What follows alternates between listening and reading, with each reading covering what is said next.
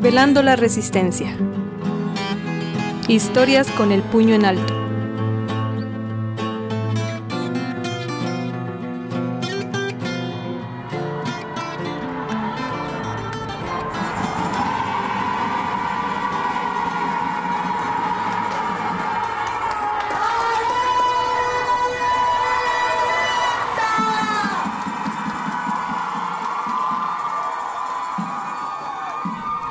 En las marchas feministas no hay miedo. Las calles son nuestras. Las marchas nos permiten reapropiarnos del espacio que nos es negado en la cotidianidad. Somos nosotras contra un sistema que intenta despojarnos del territorio primario y más valioso, nuestro cuerpo y nuestras decisiones. Esta es una crónica de la última marcha feminista en Puebla. Yo soy Mona Ortiz y te presento el primer episodio de Revelando la Resistencia. Marchar en pandemia.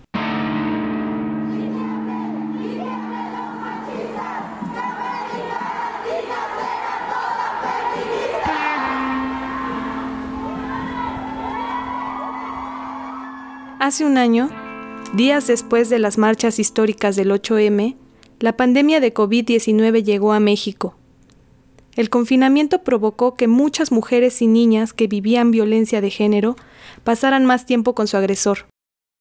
Por lo que, según datos del Secretariado Ejecutivo del Sistema Nacional de Seguridad Pública, entre enero y noviembre de 2020, los feminicidios aumentaron en 130%, en comparación con el mismo periodo, pero de 2015.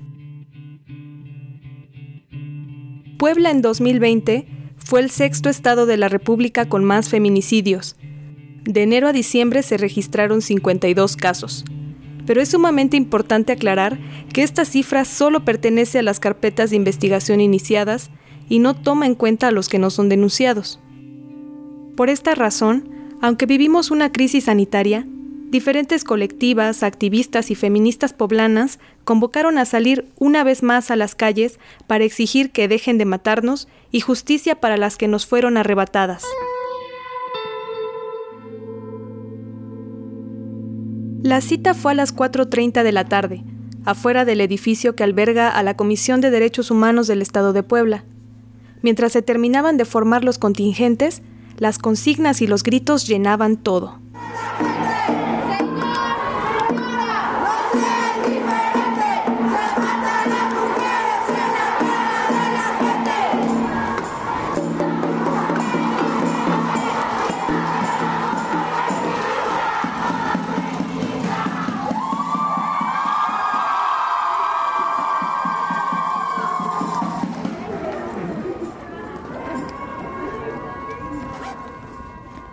La marcha de la articulación del 8 de marzo se conformó por seis contingentes.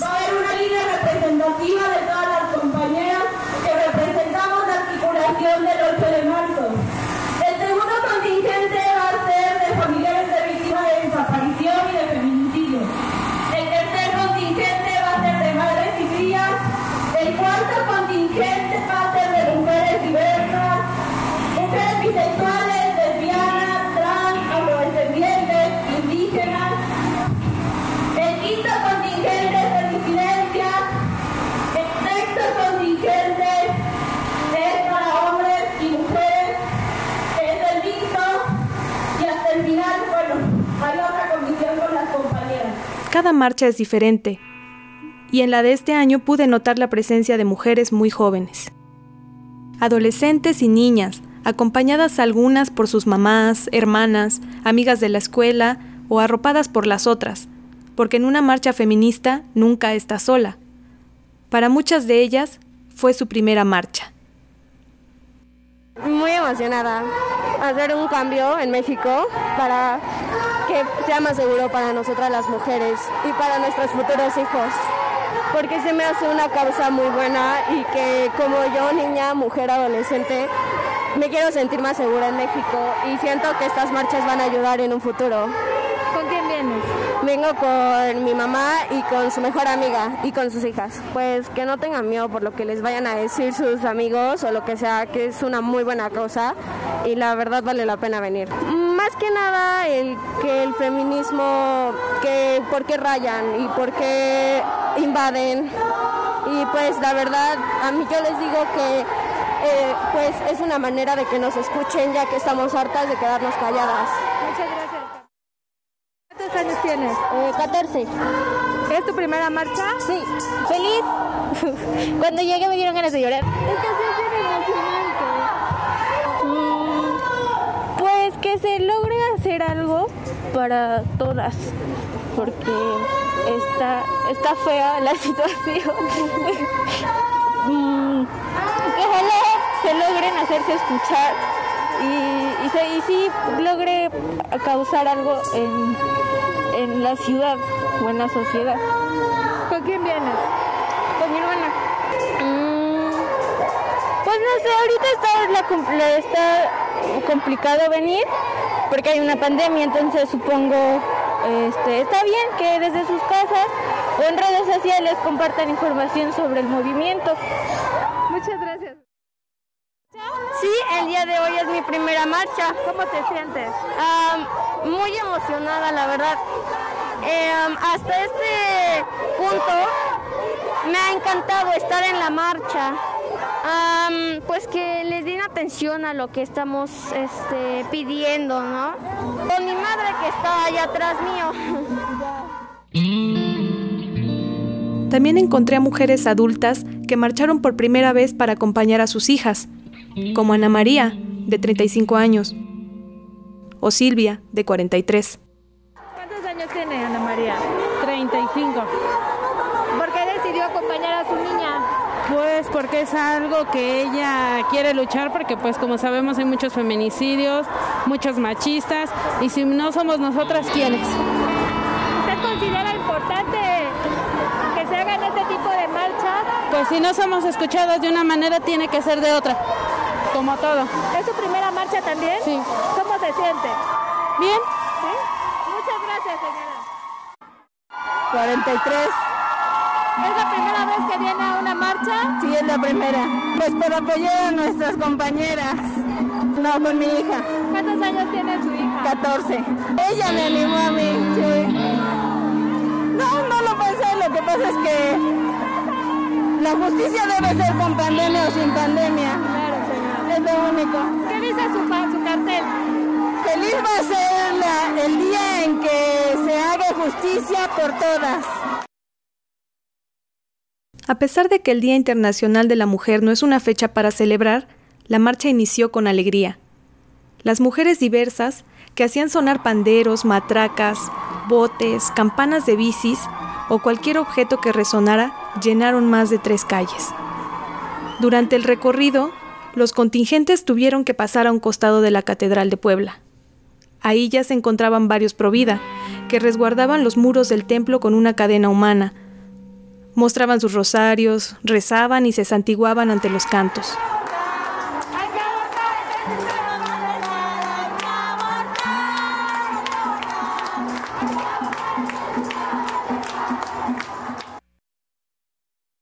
El enfrentamiento no se hizo esperar. Integrantes del bloque negro, armadas con pistolas de agua llenas de pintura, rociaron las paredes de catedral y a los provida que se interponían. Uno de ellos, que se había subido a una de las bancas de piedra que rodean a la construcción, le dio una patada en la cara a una de las mujeres que pertenecía al comité de seguridad de la marcha.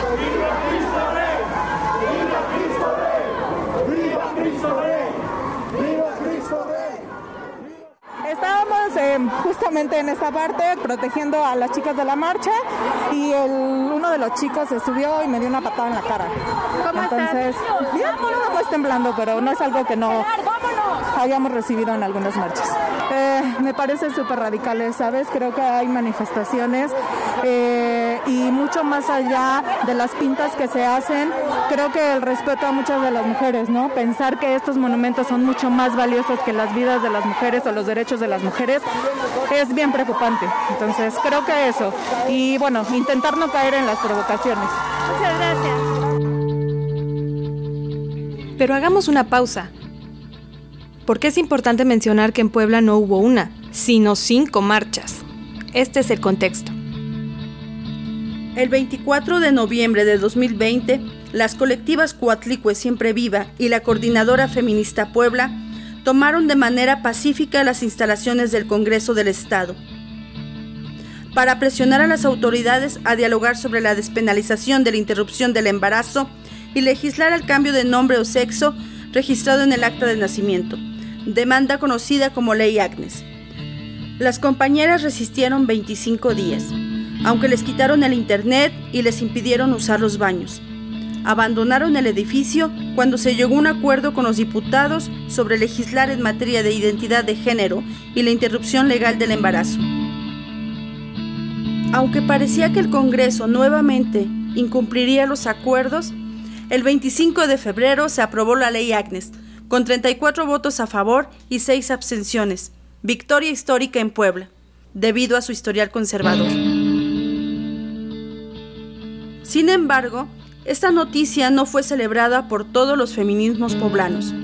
El Frente Feminista Radical se posicionó en contra de la ley de identidad de género, porque para sus integrantes el transactivismo es misoginia y no forma parte de la agenda feminista, además de que vuelva a dejar en segundo plano las exigencias de las mujeres. De esta forma, las movilizaciones por el 8 de marzo comenzaron el domingo 7 fecha en que se conmemora en algunos países el Día de la Visibilidad Lésbica, con una caminata pacífica organizada por el Taller AC, en la que participaron mujeres diversas y de la comunidad LGBT.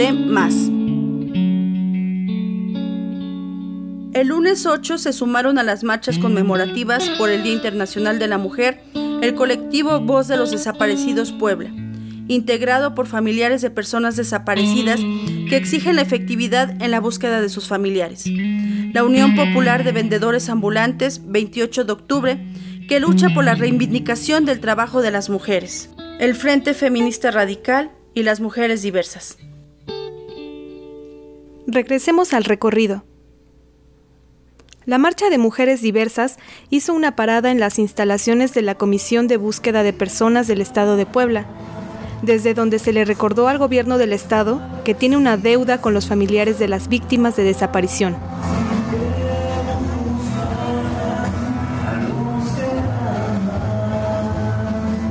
Esta comisión de búsqueda, no nació gratis porque el gobierno la puso. La puso porque los y las familiares de mujeres, niños desaparecidos obligaron a que esto existiera y sigue siendo obsoleto. Sigue sin dar cuenta por las personas que están desaparecidas. Sigue sin hacer búsquedas eficientes. ¿Cuántas cosas hay en Puebla? ¿Cuántas personas desaparecidas hay? ¿Qué edad tenían al momento de desaparecer? ¿Cuáles eran sus preferencias? No saben nada. Siguen aquí. Esta comisión que debería de ser el pueblo tendría que estar marchando aquí con nosotras. Y están ahí guardados, escondidos desde la mañana. Deben estar debajo de sus escritorios temblando de miedo. ¿Por qué no pueden ver a los ojos de los familiares de las desaparecidas? Son una mierda y deberían de salir de acá. ¡Justicia! ¡Justicia! ¡Justicia! Finalmente, los contingentes se concentraron afuera de la FGE, cuyas instalaciones habían sido protegidas con vallas en la mañana de ese mismo día, pero fueron retiradas horas más tarde. Sus blancas paredes habían sido ya intervenidas con mensajes como asesinos, violadores, feminicidas y las pegas que realizaron las madres de mujeres desaparecidas por la mañana. En lo alto del edificio, policías ministeriales tomaban fotos y videos de las manifestantes, les mostraban el dedo medio en respuesta o les gritaban, La tira no me cuida, me cuidan mis amigas. Después de que representantes de la articulación del 8 de marzo leyeron sus pronunciamientos, se realizaron actividades artísticas y culturales, como la proyección del video de las ingobernables en los muros de la Fiscalía y un concierto de Denny Balo y Vida es. Se trata de las crías, me voy del matadero, rebeldía, le seré y construimos otra vía. Mis días no serán más tu alimento, ni mi sangre ni mi carne te darán ahora el sustento. Tengo hambre, frío y siento, soy mi propia existencia. Tú te diste sus otros Las asistentes de la marcha se sentaron en las banquetas en el piso, en el pasto del camellón que está frente a Fiscalía. Algunas les daban de comer a sus crías o seguían haciendo pintas. Otras se encontraban con amigas que no habían visto en mucho tiempo y les brillaban los ojos. Se adivinaban las sonrisas bajo los cubrebocas. Te vas con cuidado. Me avisas cuando llegues. Me mandas tu ubicación en tiempo real. Vámonos juntas. ¿Traes tu gas pimienta? Se decían las mujeres diversas al despedirse. Al escucharlas recordé la frase Quiero ser libre, no valiente, y pensé en Vanessa, de 16 años, que iba acompañada de sus primas más pequeñas, orgullosa de ser feminista y segura de que esta lucha hará historia. Este movimiento es para las niñas y las adolescentes, para que, como una de ellas me dijo, no sea necesario salir a exigir que dejen de matarnos, incluso en pandemia.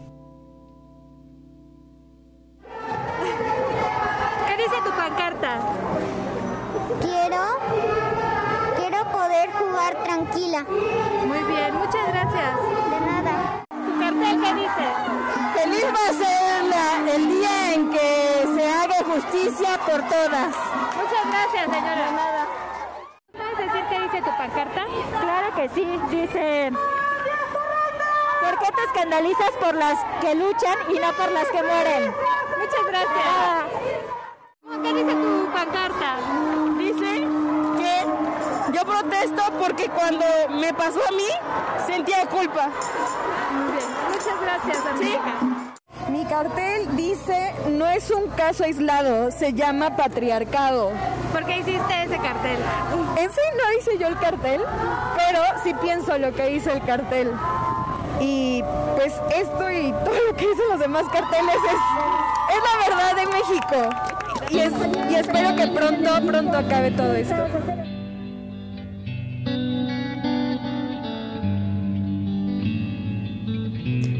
Este fue el primer episodio de una serie de cinco, que serán publicados el último lunes de cada mes.